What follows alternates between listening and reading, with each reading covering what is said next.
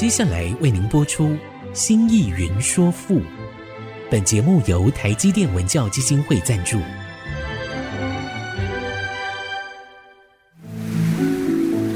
从气盖山河的朝代风华，到细腻抒情的人生长叹，跨越朝代，开启诗词盛世，《新意云说赋》。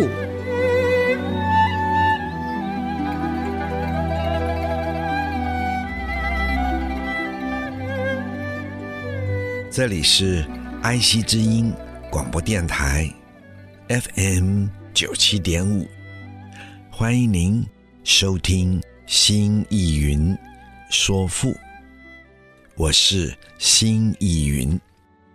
亲爱的听众朋友们好，上集我们说到了《汉书·艺文志》中记录了荀子。富有十篇，我想，亲爱的听众朋友们都知道，荀子是战国后的大儒，同时他提出性恶论，反对孟子的性善论。他认为孟子太唱高调了，不务实。没有从实际的现实面入手，因为在人的现实面，人们基本上在生物性的这一个天性中，一定会为了欲望的满足而争夺，而行恶，所以他就提出了性恶论。他其实。也是一个文学家，赋基本上是由他作为开始的。屈原是楚辞，辞赋他也就嘎上了一脚。那么在《汉书·艺文字》中记录了荀子赋有十篇，不过今天呢，荀子的赋。只剩下了李赋、知赋、云赋、蚕赋、蚕宝宝的蚕》《蚕赋，还有箴、箴言，共五篇。东汉班固说：“大儒荀卿，及楚贤臣屈原，他们都因为杂残而忧国。”小人们到处说闲话，因此对国家的走向非常的忧虑。于是呢，也都写了辞赋来奉劝朝廷和国君。他们的诗含着极大的悲悯。然后有着古诗以劝谏人们、朝廷、国君的那份意义，保留了这一份传承。所以古人呢，把屈原和荀子两个人都看作是辞赋之祖。屈原的作品，楚人称为辞，其实，在那个时代是一种新的诗体，而真正的赋，并且以赋作为篇名的，就是从荀子开始的。荀子的赋。在艺术上，虽然谈不上高明，但是在赋的发展上，则具有了最重要的地位。前人说，文学有三大主流，这三大主流就是抒情、说理，还有歌咏。屈原、宋玉的作品偏在诗情上，而荀子的作品则着重在说理上。也因此，他歌颂的客观物件加上了说理，这成为荀子赋的一个特色。而就这个特点，请亲爱的听众朋友注意，对后代的赋的发展有了重大的影响。我们先来看荀子的礼赋，原有大物，非丝非帛。文理成章，非日非月，为天下名。生者以寿，死者以葬。城郭以固，三军以强。脆而望，薄而霸。无一焉而亡，臣愚不是，刚请之亡。我们看这么读下来，声音起伏，铿锵，同时有它鲜明的节奏，也因此有着极高的一种。文学性的表达，原有大物。原是发语词，无义。它同那个为字，我们常常说的为如何如何，一个竖心，一个锥字啊，为字。大物呢，指的就是最重要的东西。那么，这其实。指的是礼，只是他现在没有说。有一个最重要的东西，非丝非帛。非就是不是，丝呢，就是做丝绸的那个丝。帛，也就是做成了最细致的丝绸。在古人，这是名贵的。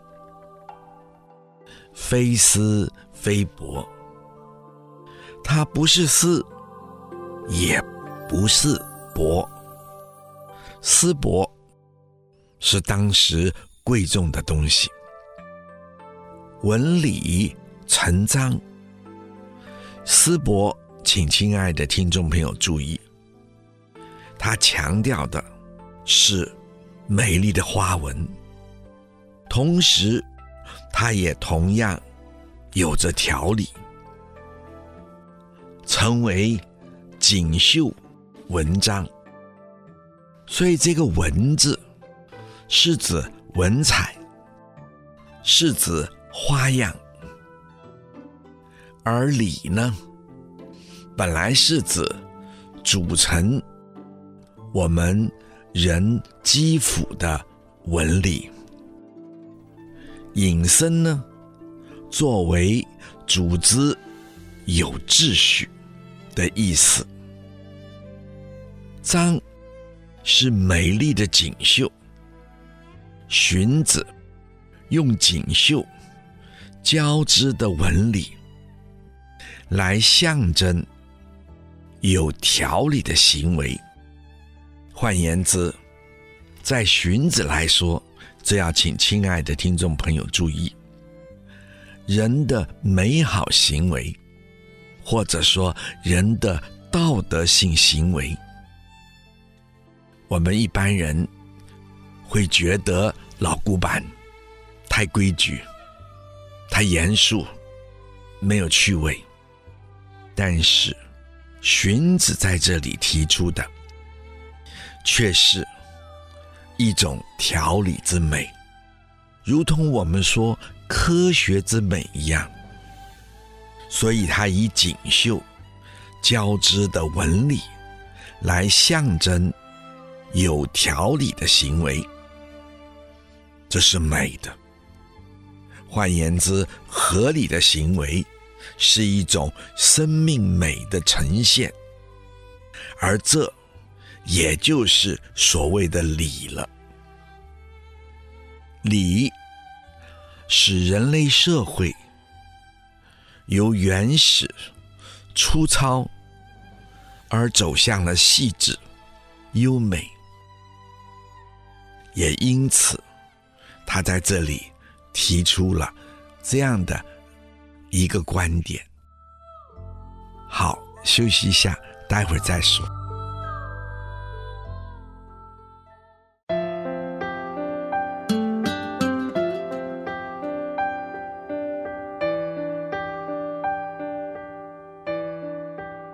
欢迎您再一次回到爱惜之音竹科广播 FM 九七点五。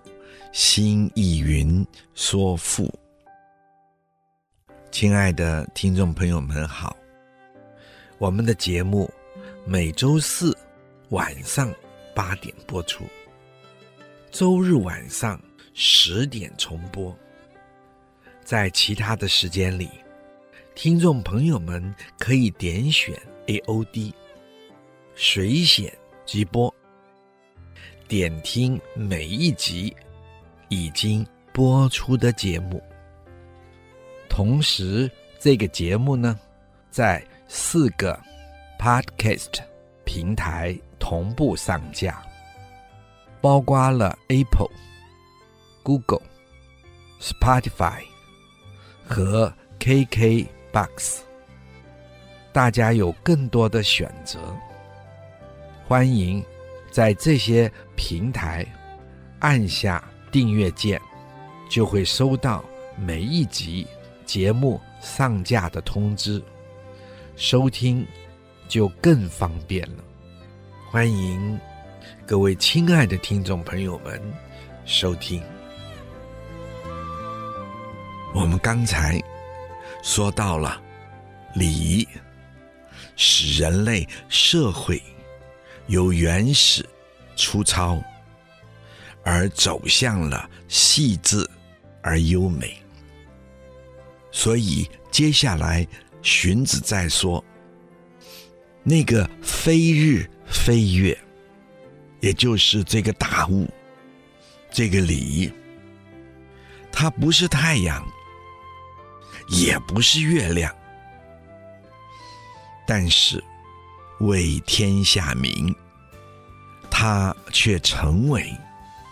天下最亮的亮光，它照亮了天下。天下明，就是成为天下最明亮的亮光，让天下不再黑暗，而充满了光芒。也因此，天下。才能够看得见这个世界，这是不得了的一个重大的人类的自我意识。所以在古希腊就有盗天火的事情。要没有到天火，那人类还活在黑暗之中。那一个人类的大恩人。普罗米修斯，也因此，我们可以说，礼如同日月，点亮了这个世界。生者以寿，生者就是活着的人，以寿，也就是得以长寿。这个以。是因为，因为礼，所以长寿。换句话说，当人们能够过着有秩序、有规律的生活，同时用这个秩序、用这个规律来修养自己的身心，达到了养生的目的。如此，人就可以保身。保持身体的健康，养生，我们的生命也就得以好好的厚养，如此，人就长寿了。所以生则以寿，这个“以”字就是因，就是乃，活着的人，因此。就长寿了。死者以葬，死者去世的人以葬，也就是能获得了一个适当的丧礼，获得了安葬。那么如此，死者也就能够得到安息了。丧礼的重要性，在古书中就说，它是对死者的安息表达了最大的慰问。可是更重要的，在一个适当的丧礼中，让活着的人看到，一个人虽然去世了，可是。他并不因为去世了就没有了，就消亡了。这样人活着的意义是什么呢？不会的。从丧礼中看到活着人对死者的纪念，请亲爱的听众朋友注意，这是对活着的人的鼓励和安慰，让他们觉得活着真好。死了，也不会被人遗忘，或者就因为死了就被抛弃。因此，死者以葬，即使是去世的人，也能够得到适当的安葬，他的灵魂获得了安息。城郭已固，依礼而行，一切都依秩序，依该有的规律去思考，去行事。这个秩序、这个规律的思考，并不是限制人的思考，而是让人能因事实及。该有的秩序去进行一切的活动，如此，群众们、一个国家、一个社会，就会自然的有周详、逐层的规划，以保卫自己，让城池坚固，大家。都能够守城，以维护自己生存的安全。因此，说陈郭因此而故，陈郭已固。三军以强，三军指国家的军队。古代国家。有三军，但是请亲爱的听众朋友注意，可不是今天的有海军、陆军或者是空军的三军，而是有上军、有中军、有下军。上军低等部队，中军其次的部队，下军比较弱的部队。通常在作战，往往会调度的，以下军冲创对方的三军，至少是中军。如此，也就削弱了对方上军或者中军的力量。也因此，古人有三军，三军以强，三军因而强盛。换句话说，三军的组织应有理而严密，同时团结，并进退有序，同时在军队中少、长、尊、卑有序，这些有纪律的。生活，使得三军的成员们精神凝聚、团结，这样的军队自然强盛。所以，三军因礼而强，脆而亡，博而霸。脆是纯粹。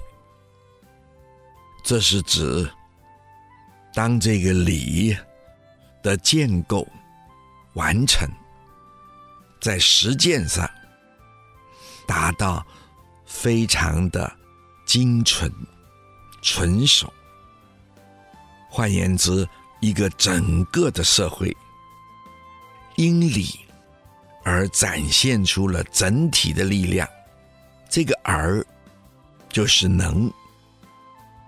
脆而亡，这个“亡”念“旺”，脆而旺，他就自然能够为天下之王。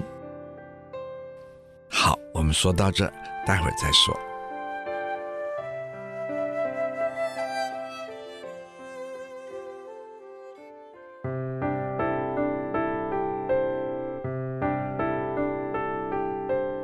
欢迎您再次回到爱惜之音竹科广播 FM 九七点五，新艺云说赋。亲爱的听众朋友们，我们刚才说到，如果这个国君能够依理而行，达到最纯粹的地步，也就是把礼。最好的可能性全面实践体现出来，这个叫做脆，也就是将礼之所以为礼的精华全面的体现实践于他所领导的社会和国家，而就是能，旺，就是能为天下王，这个。王念旺当动词，就是为天下王、为天下主的意思。博而霸，什么是博？亲爱的听众朋友们，博就是有些杂乱，而没有到达纯粹的地步，这个叫做博。我们说博就是。杂而不纯，曰博。换言之呢，在行礼以为国家的大政，可是做的不够纯粹，没有提炼出礼之所以为礼的精华，也就能成为霸主。可是这里的含义。也就是，即使这样，也能成为霸主。这个“伯”念“霸”，这个“霸”就是春秋五霸的“霸”。那么，“霸”也就是诸侯之长，各地方诸侯最大的领导。那么换言之，也就是说，一个国家、一个国君，在依礼治国上做到了最纯粹，展现你的精华，就能够望天下，为天下王。即使是有的时候修礼、依礼治国，还没有做到最精华、最纯粹的状态，但是仅能如此，也能做到诸侯之长，为诸侯中的霸主。无一焉而亡，无一指的是。如果没有其中的任何一项依礼达成，也就是不但不纯粹，而且没有修治，没有依礼而行，一切杂乱无章，没有秩序，贪污腐败，那么这个国家、这个社会一定。会走向衰败，以至于灭亡。这个“无一焉而亡”的“焉”字，是语中助词，“无一”，而呢是乃，“亡”是败亡，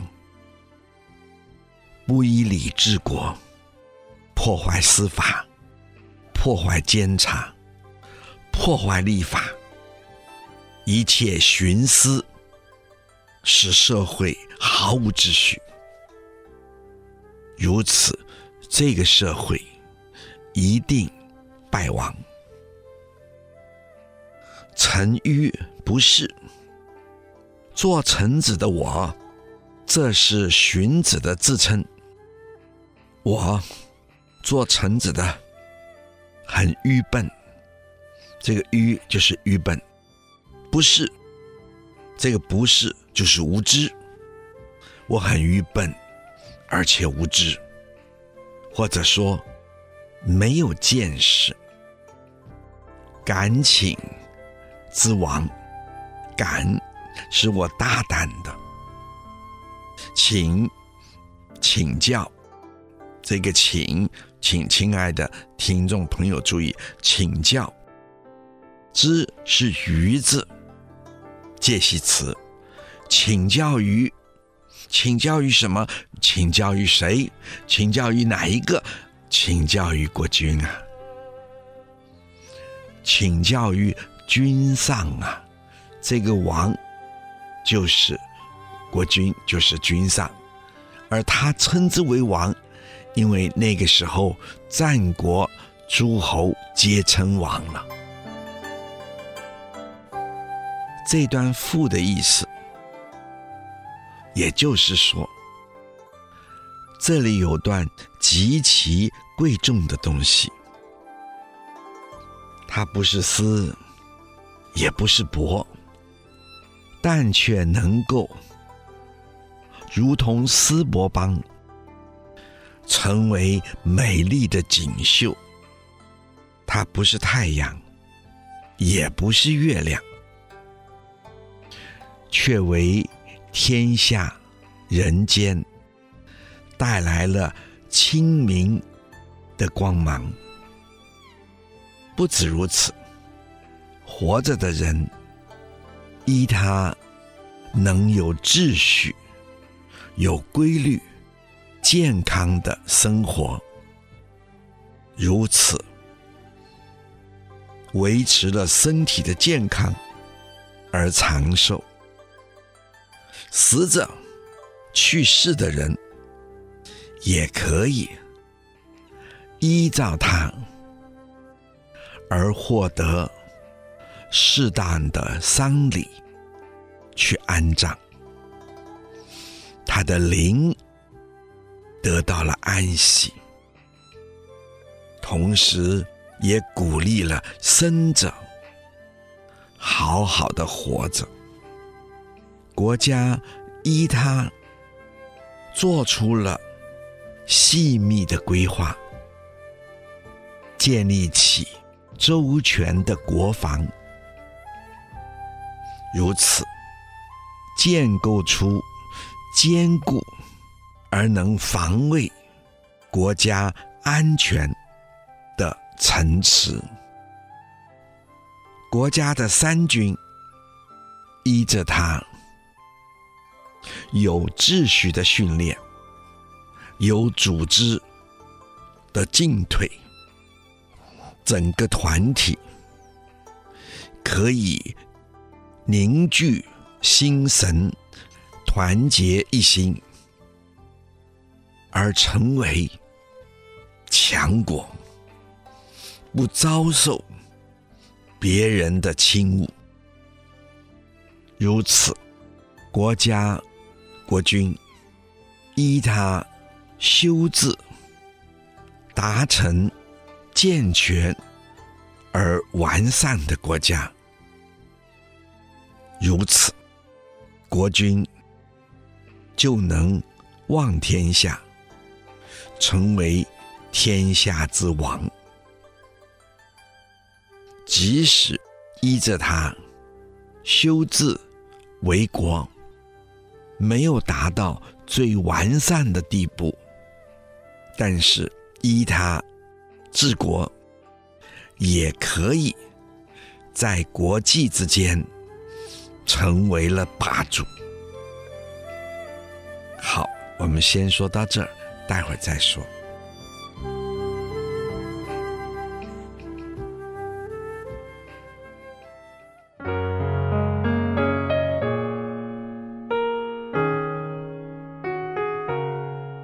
欢迎您。再次回到爱惜之音，竹科广播，FM 九七点五，心意云说赋，亲爱的听众朋友们，大家好。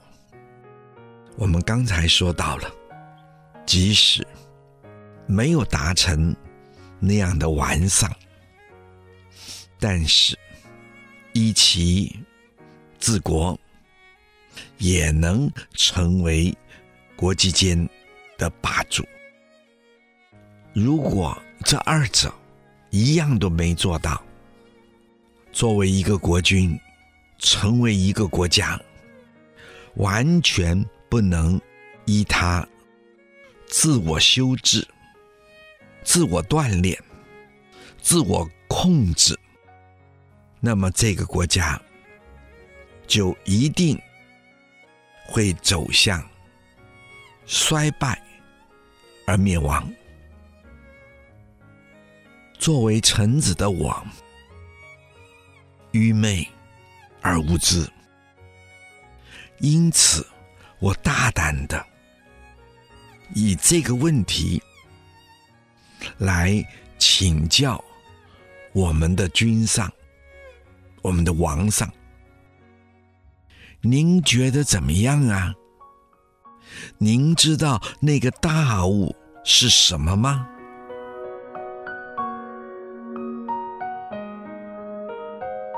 王曰：“此夫文而不才者愚。”注意这个“愚”字是可以加欠字边的，是疑问词，等于吗？或者吧，或者呢？都可以。此夫文而不才者愚，俭然易之而自有礼者愚。君子所敬而小人所否者愚。信不得则若禽兽，信得之。则胜雅士者愚，匹夫拢之，则为圣人；诸侯拢之，则依四海者愚。自明而曰：圣顺而体，请归之礼。王曰：就是。国君回答着说：“此夫闻而不采者愚。”此就是这这个夫语中助词，那么可以做愚字解，也可以解为乃是。这个文章的文指的是文理，而呢是但是，不采的不是没有，采。请亲爱的听众朋友注意，是就色彩而言，它没有色彩，也可以做彩色。于我们刚才说，疑问助词就等于吗？等于吧？等于呢？这些词语。那么这句话就是说，即使成了文理。可是它实际的本身没有任何的色彩可言，这也就是没有任何的文学性的色彩可言。由此，我们没有办法从色彩上去认识它，它不吸引我们感官知觉上，不讨好我们感官的知觉。简然易之，而至有理者愚。简然易之的这个简是简单，然呢就是样子，简然就是它简单，非常简单。易之，易是容易，知是了解或者知道。它是很容易知道的，而是但，但是，致本来做达到，在这里引申做极为极啊，北极的那个极，有理者于，有文理的吧？那么这句话的意思是，这一定是那个简明易知。极有文理的吧？所以说，君子所敬，而小人所否者愚。所以说，他是君子所敬。君子所敬呢，就是指这些文理是君子们所非常尊敬、看重的。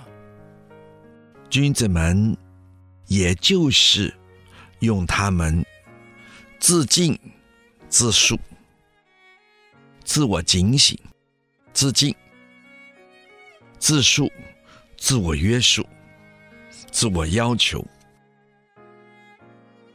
来作为自己人生的修养功夫。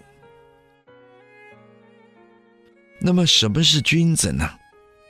亲爱的听众朋友们，我们常常说到君子，那么我们知道，在《尚书》或者在《诗经》中，那个君子基本上还保有带着贵族性，视为一个比较高阶的大夫性的，至少是士。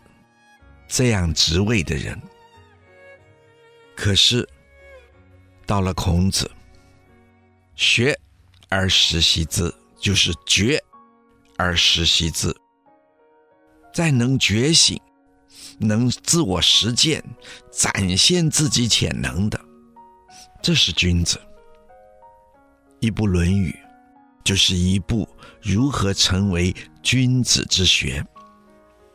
君子在这里就有着高度的生命自觉者，而是但是。小人所否者愚。小人呢，相对于君子，君子是生命的自觉者，而小人呢，指还没有生命自觉的人。小人大部分的时间都还是停留在动物性真生存的这个领域里的人，他们随时担心自己随时被侵犯。被占了便宜，被人拿走了自身的利益等等，这种叫做小人。所呢是助词，助动词。